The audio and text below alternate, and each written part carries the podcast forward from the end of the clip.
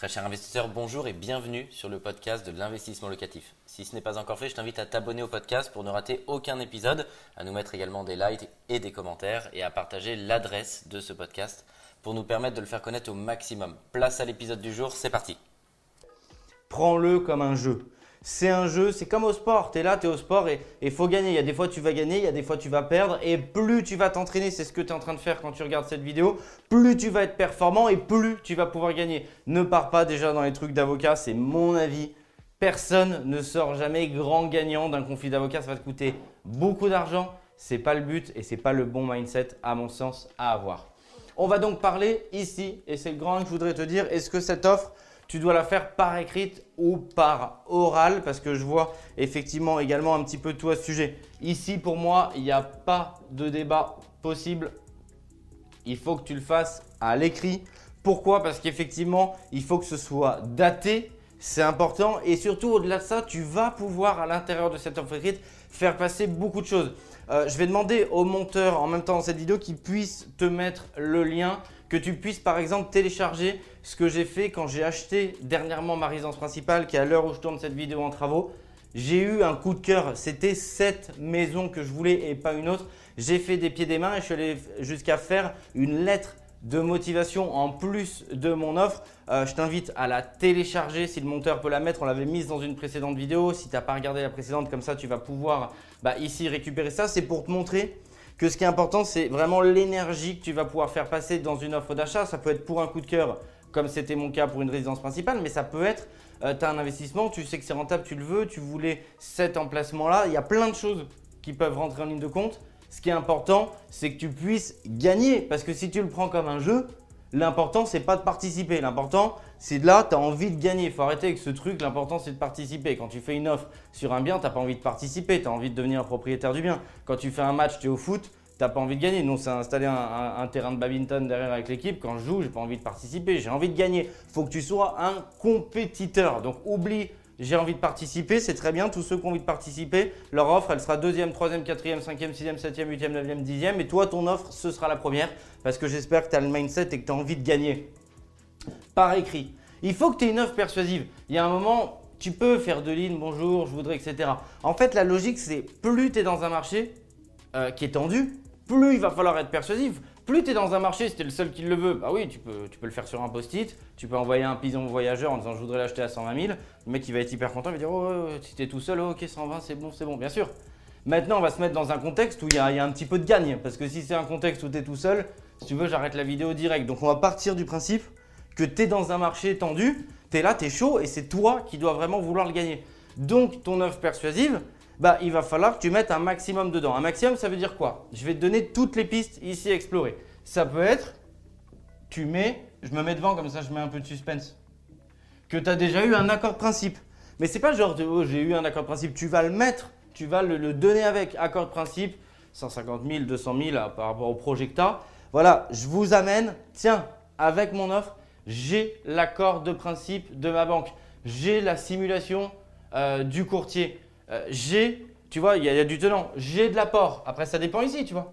En fait, là, je, suis devant la caméra, je ne connais pas ton profil, donc je vais te donner l'éventail des possibilités. Donc, c'est j'ai de l'apport, ça vaut 200 000, j'ai 30 000 d'apport. Je vais dire j'ai 30 000 d'apport, donc je sais que le financement va passer. J'ai un accord de principe, j'ai une simulation d'un courtier. Je suis sans conditions suspensives d'obtention de prêt si c'est le cas. Euh, ça ne veut pas dire que tu achètes cash, ça veut dire que potentiellement tu fais de ton financement une affaire personnelle. Ne pas jouer, je referme la parenthèse parce que ce n'est pas le sujet de la vidéo, mais vraiment ici, mets de l'eau à ton moulin. Euh, indique euh, potentiellement euh, tes, revenus ici. Je ne te dis pas de joindre ta fiche d'impôt, mais tu es là pour rassurer. Tu es là pour, pour, pour, que la marielle soit la plus belle possible. Tu es là pour vraiment te montrer sous ton meilleur jour. Ton meilleur jour, c'est bah voilà, monsieur le vendeur, c'est sûr et certain, si c'est moi, ça va au bout. Moi, pour ma maison, j'ai mis du sentimental dedans, je lui ai mis des photos de ma femme, mon fils, je suis pas obligé. Mais ne laisse pas le destin choisir pour toi. Essaie au maximum de pousser. Moi, je dis toujours, tu gagnes pas toujours une offre, euh, une offre, un deal, quoi que ce soit. Mais ce qui est important, c'est de ne pas avoir de regrets. Parce qu'une fois qu'on te dit que le deal c'est pas toi, tu, tu te dis ah bah j'aurais pu ici peut-être donner un accord de principe. En plus, je l'avais Ah, si tu l'as, mets-le. Euh, ah bah, je gagne bien ma vie, je suis sûr que je, vais être finançable. Pourquoi? Pas de regret. Dis, mets dans ton offre combien tu as de revenus. J'allais mettre de l'apport et tout. Si tu l'as pas dit, dis-le. Donc, faut te battre. Faut dire. Et des fois, bah, c'est pas grave. Mieux vaut euh, enfoncer une porte qui est déjà ouverte, qui t'en faire trop, que avoir derrière des regrets. Donc, si tu le veux, tu es là, tu le veux, tu es déterminé. Et c'est important parce que si tu es déterminé, et ben en face de toi, le vendeur, la vendeuse, va se dire c'est un malade, lui il est déterminé, je, je vais pas avoir de problème. Tu vois ce que je veux dire? À la différence de euh, quelqu'un qui pendant la visite dirait ah là il y, y a une tâche sur le tableau, Ben, euh, ouais là c'est pas là il y a ça, là il y a ça. Si tu es déterminé, tu peux t'en servir pour faire la négo. Mais en phase 2, quand tu as fait ta négo, en phase 2, en phase 2, tu es déterminé. Tu redis pas, bah voilà, oui, mais il y a ça, il y a ça. Pourquoi? Parce qu'il s'il y a une fissure ici, si le vendeur il sent que tu es fébrile, que tu peux faire demi-tour, que tu as des doutes, que tu es fébrile financièrement, ou que tu es fébrile en termes de connaissances animaux, ou que tu es fébrile parce que le produit, bah, le produit il nécessite d'avoir une vision, une perspective, bah, le, vendeur il va douter aussi. Si toi tu doutes, hop. Donc c'est vraiment le fait de dire, tu transmets l'énergie, le fait que tu es sûr à ton vendeur. Et si c'est un agent immo au milieu, c'est pas grave, l'agent immo c'est pareil. hein. Si derrière, quand il doit potentiellement choisir tout simplement parce qu'il va proposer peut-être l'intégralité des offres, mais qu'est-ce qui va se passer? On sait très bien le vendeur. Si toi, tu n'as pas vu les acquéreurs, tes vendeurs, il y a un agent immo, tu vas dire, tu vas lui demander son avis et vous? Et moi, je suis agent immobilier. Quand j'étais dans cette position, bah, tu vas vers celui qui te semble le plus fiable, mais forcément. Le plus solide financièrement, mais le plus fiable aussi. Euh, Parce que ça, c'est pas que. Tu sais, c'est comme quand tu dois louer ton logement. Tu as, 10, 10 candidats, 5 candidats. Tu vas pas forcément donner à celui qui gagne le plus. Tu vas donner à quelqu'un qui est en mesure de payer, bien évidemment, mais tu vas aussi louer ton logement à celui que tu as senti le plus fiable, celui qui va pas te prendre la tête parce que la, clé, elle fait du bruit quand elle rentre dans la serrure, parce que quand tu ouvres la porte, ça fait un petit, un petit grincement, il va dire Attends, il n'y a pas d'huile dans les gonds. Tu vas le louer à quelqu'un de fiable. Donc, c'est exactement pareil ici. Sur, on dit qu'il y a 3-4 personnes qui sont finançables, c'est ces petits détails qui vont faire la différence. Donc, mets une offre persuasive. Derrière, tu relances. Il faut être chiant. On va appeler un chat un chat. Il faut être chiant. Mais il faut être chiant positivement. C'est-à-dire que quand tu vas refaire une offre, si le lendemain tu n'as pas de réponse, tu relances, ça va pas être ouais, tu vas pas gueuler, tu ouais, j'ai pas de réponse, euh, machin, je fais une offre, c'est pour moi. Parce que là, il va se dire, tu passes dans la catégorie chiant. Il faut être chiant, sympa.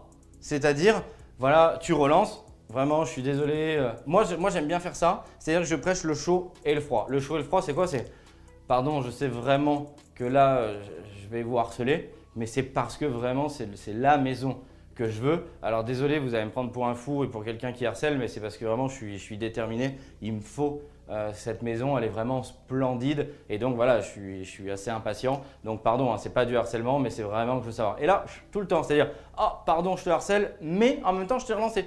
Tac, tac. Et puis le mec en face, il va se dire, il va raccrocher, il va dire, euh, ouais, Zonta, il est chiant, mais Zonta, il est déterminé.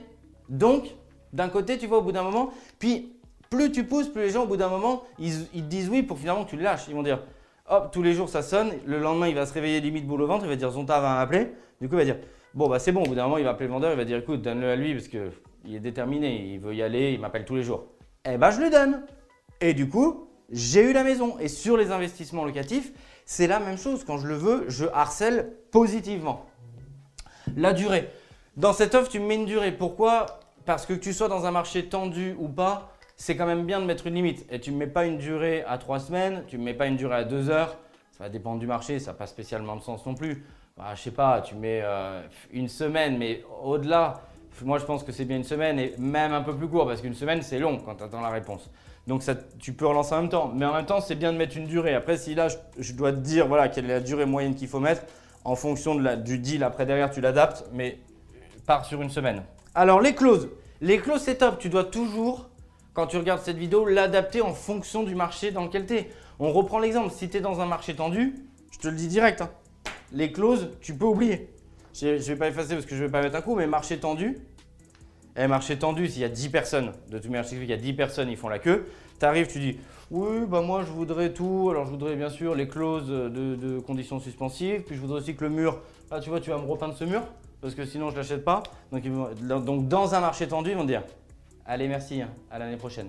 Mais ouais, parce que c'est pas réaliste par rapport au marché. Donc ça, il faut que tu connaisses vraiment ton marché parce que sinon, bah, tu vas le faire deux, trois fois et puis au non, tu vas dire ah, bah attends, euh, je comprends pas en fait. Ils me disent euh, oui, oui, d'accord, merci, allez, merci, mais fini. Donc il faut que tu connaisses ton marché. Ça veut dire que les clauses, il faut que tu les mettes dans un marché où tu as un petit peu le pouvoir. Moins tu as le pouvoir, plus il y a de monde, moins il y aura de clauses. Donc là, il faut que tu adaptes. Maintenant, on va parler des différentes clauses qu'on peut mettre ici. En gros, quand on parle de clauses, qu'est-ce qu'on peut mettre? Bah, tu as bien sûr le financement. Alors ça va marcher dans les deux sens, hein. c'est-à-dire avec ou sans financement. C'est-à-dire que tu peux faire une offre sans conditions suspensives, avec conditions suspensives, ça dépend de ton marché. Mais tu l'indiques. Est-ce que c'est avec, sans conditions? Ça peut être sur des travaux.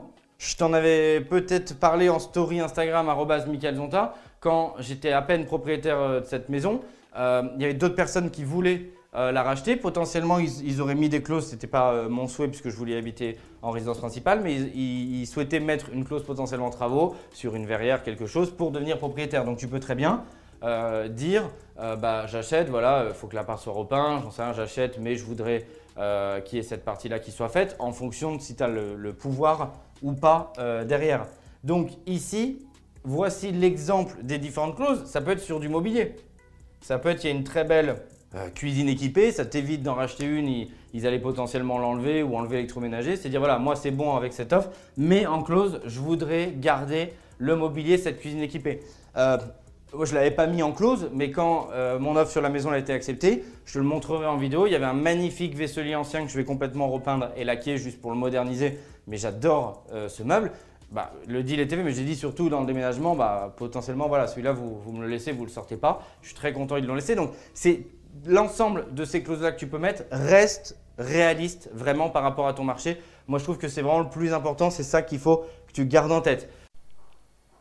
Un grand merci d'avoir suivi cet épisode jusqu'au bout. Je te donne rendez-vous pour un prochain épisode. Si ce n'est pas le cas, abonne-toi au podcast, partage-le mets-nous un like et tu peux également retrouver plus de conseils sur YouTube avec plus de 300 vidéos gratuites.